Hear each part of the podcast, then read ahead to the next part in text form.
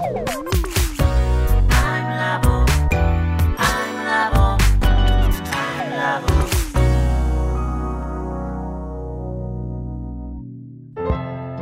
田智久のアイムラボアイデンティティ研究所。私は何者なのかそれは人類にとっての永遠のテーマ。15年の歳月をかけ開発された統合された究極の私と出会える技術アイミング。不確実性の時代を生きる次世代リーダーのためにアイデンティティの本質について語り尽くします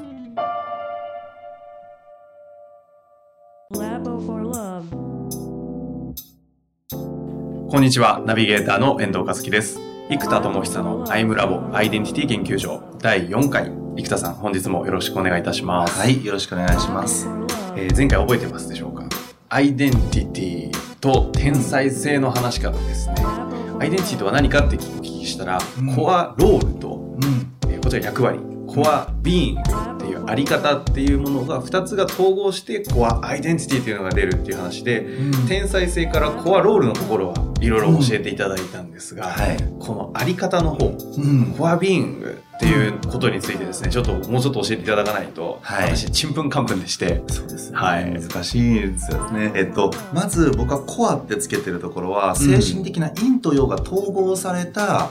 存在なので、このコアビーイングっていうのは陰と陽が統合された存在としてうん。あります。で、えっとこれもちょっと被験私の話ばっかりで恐縮なんですけど、ええ私自身が被験者なので、ええ。あの実験台が自分だと自分の感覚が一番こう伝わり。全てがインタビューせずに分かるので、共有できるので。事例でいくと、はいえっとこのビーイングを名付けるんですね、うん自分の究極のもの、うん。でこれがですね私の場合あのお恥ずかしいんですけどこれ being 言うの恥ずかしいんです実は。でも僕言葉と開発者なのでもう仕方ないから共有しますけど僕 wowful 風来坊って名付けたんですよ。あの、恥ずかしいというか聞いてもわかんないわかんないですよね。ワオフルこれフライボそうです。自分で名付けるので、もう wow が full なんです。まあワンダフルから wowful っていう言葉 wow って wow あそうそう、 wow です。もう社名ワオウェイですから。あ そうです。腹の底から wow ってくる、この wowful な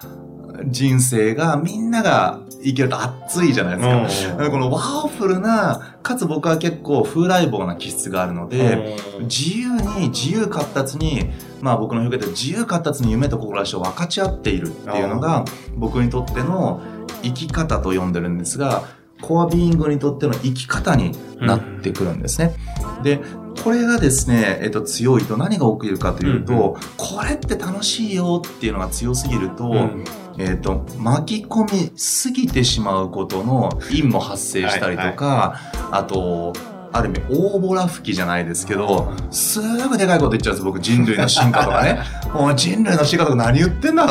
というふうに、だんだんこう、大ボラ吹きってレッテルが、あの、つきかねないようはいな性格をしてるわけなんです。側面として。そうなんです。うんでも、それを恐れて、自分が、いやいやいやいや、人類の進化のたこれが必要なんだみたいなことを言わなければ、自分のビーイング、あり方のエネルギーが解放されない、抑圧されてしまうんですね。で、抑圧されてしまうと、これエネルギーなので、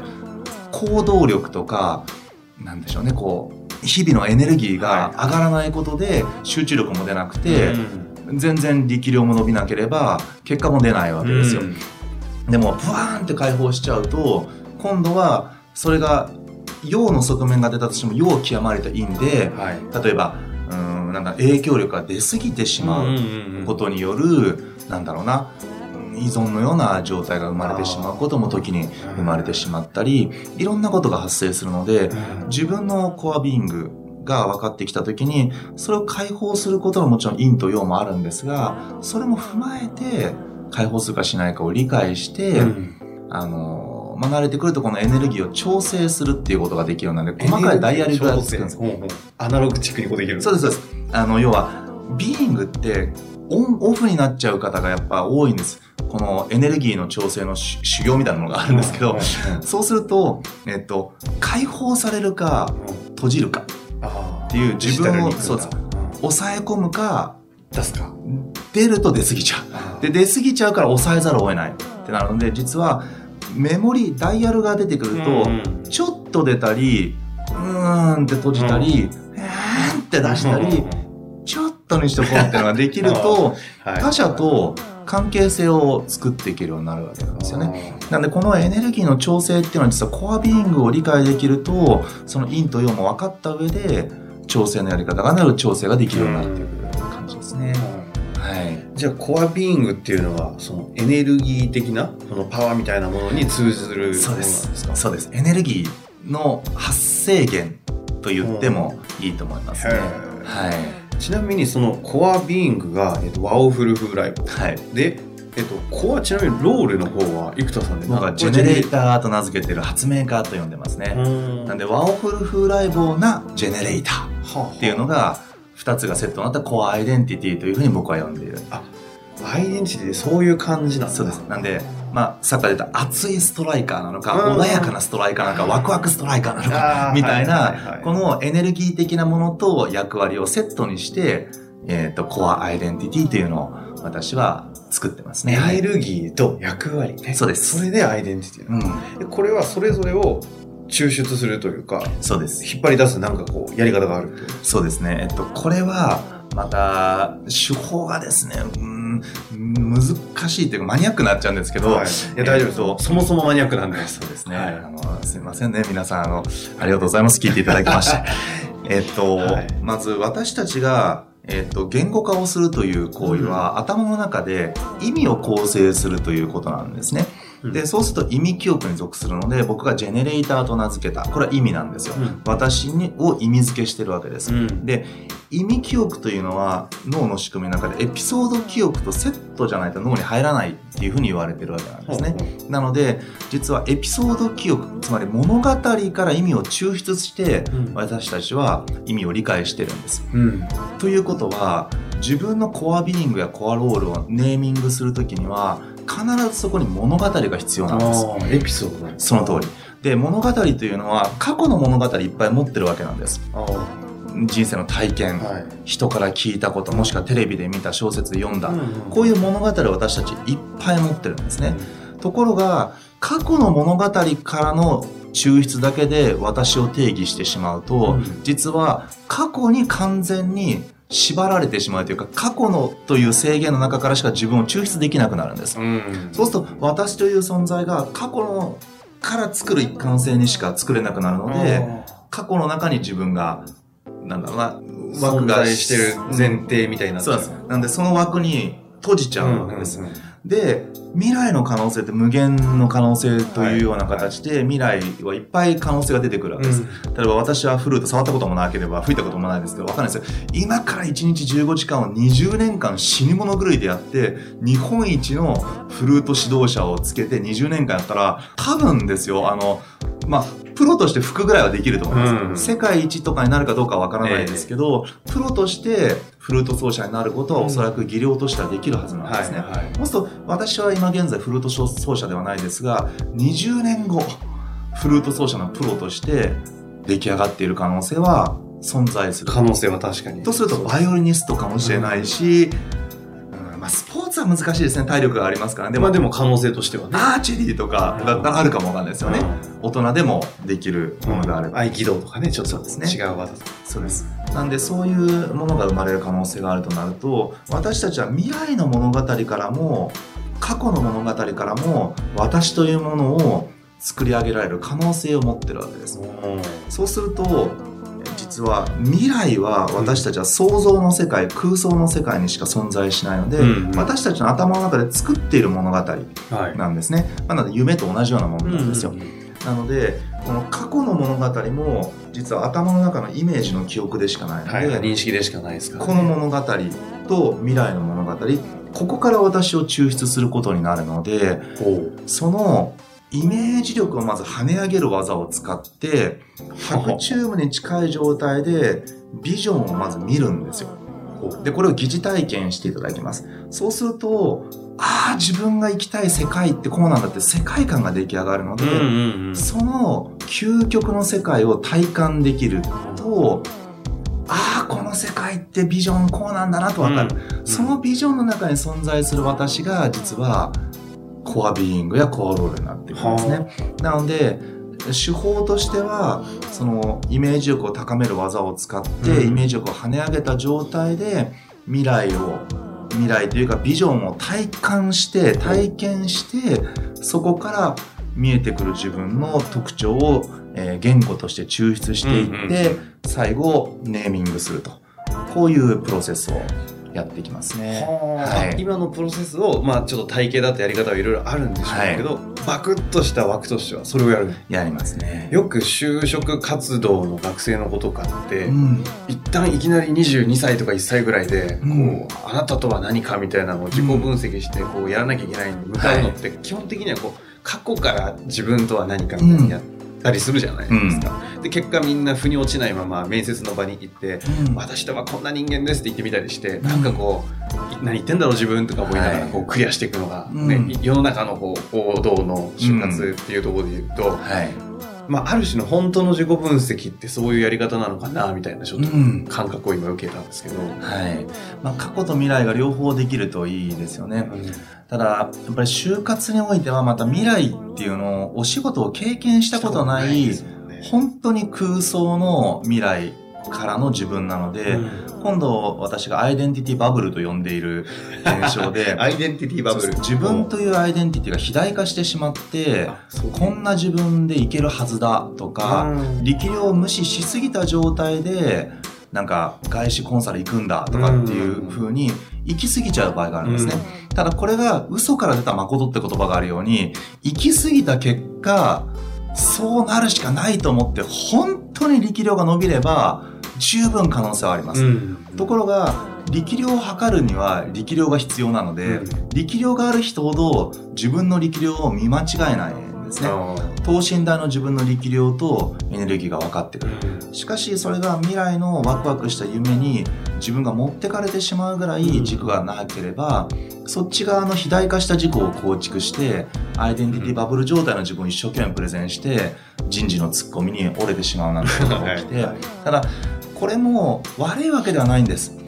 僕は全てに陰陽があるという中庸マインドっていうのをすごく重視する性格と、まあ、コンテンツを作っているのでそうやって分離するからこそそこから深みが出てきたり本質に気づくので一回そういう意味ではぶつからなければわからないことや、まあ、私たちも大人になると失敗して初めて気づくことやああ大人の人が言ってたらってなるほどあおっしゃる通りみたいな20代の僕は分かりませんでしたってことがむちゃくちゃいっぱいあるわけなんです。よね。なので、うん、まあ、確かに苦しみますし、ええ。それを、ね、救ってあげようとする人も世の中いっぱいいますし、救うことの因も陽もあり、まあ、ある意味それで苦しむことの因と陽もありますので、それぞれの人生をそれぞれが、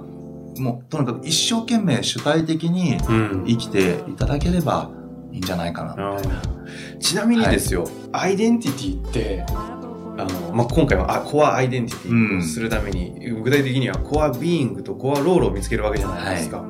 これって、えっと何歳ぐらいってかどの人たちぐらいはできるものなんですか？例えばね小学校はい3年生の子捕まえてきて、お前のコアロールは何だって言っても出てこない気がするんですけど、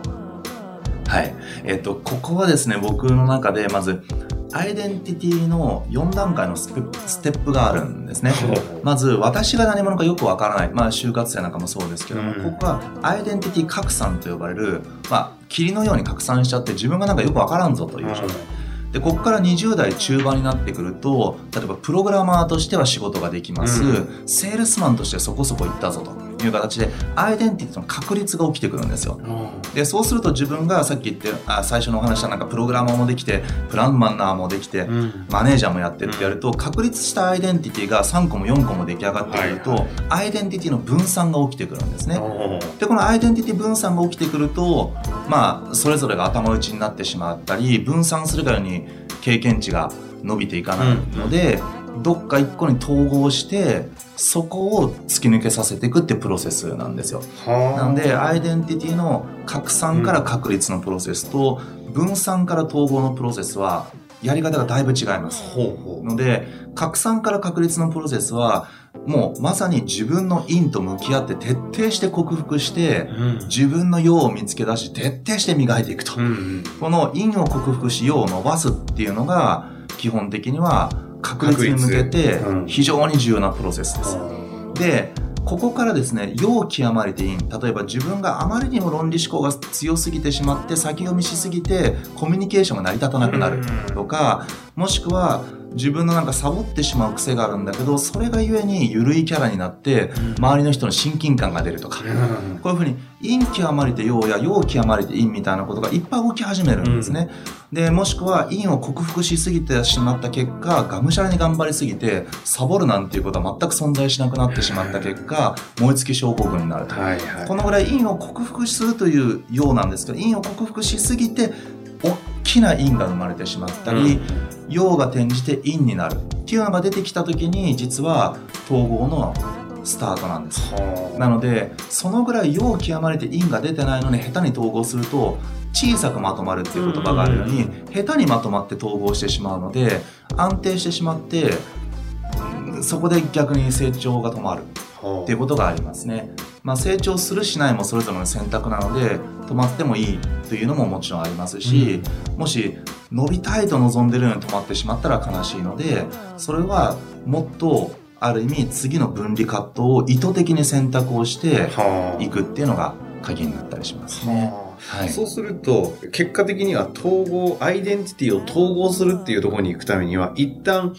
陰から陽に転じて生き切るみたいなところのプロセスを持った経験がないと、陽から陰、ね、陽から陰。あ、ごめんなさい、陰から、そう、陰から一旦陽極まる。はい。そこを極まった人の経験とかっていうものを持ってない限り、統合もしようがないっていう感じの。統合するためには力量がなければ、うん、エネルギーだけでは1個なので、まあ確かに。対にならないんですよ。ね、なので、ルローニケンシンや、あの、シティハンターなんですよ。戦闘力という陽が極まって陰に転じて、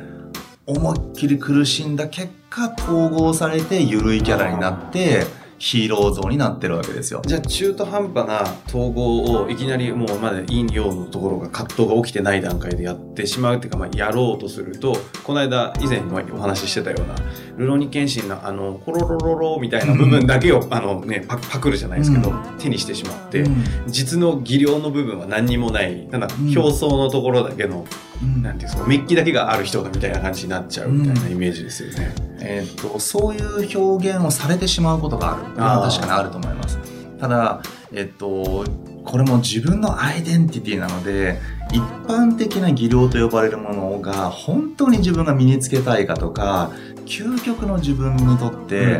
そこかっていう問いが実はあるんですよね。どういうことですか？つまり、例えば私が魚だって思ったら泳げばいいんです。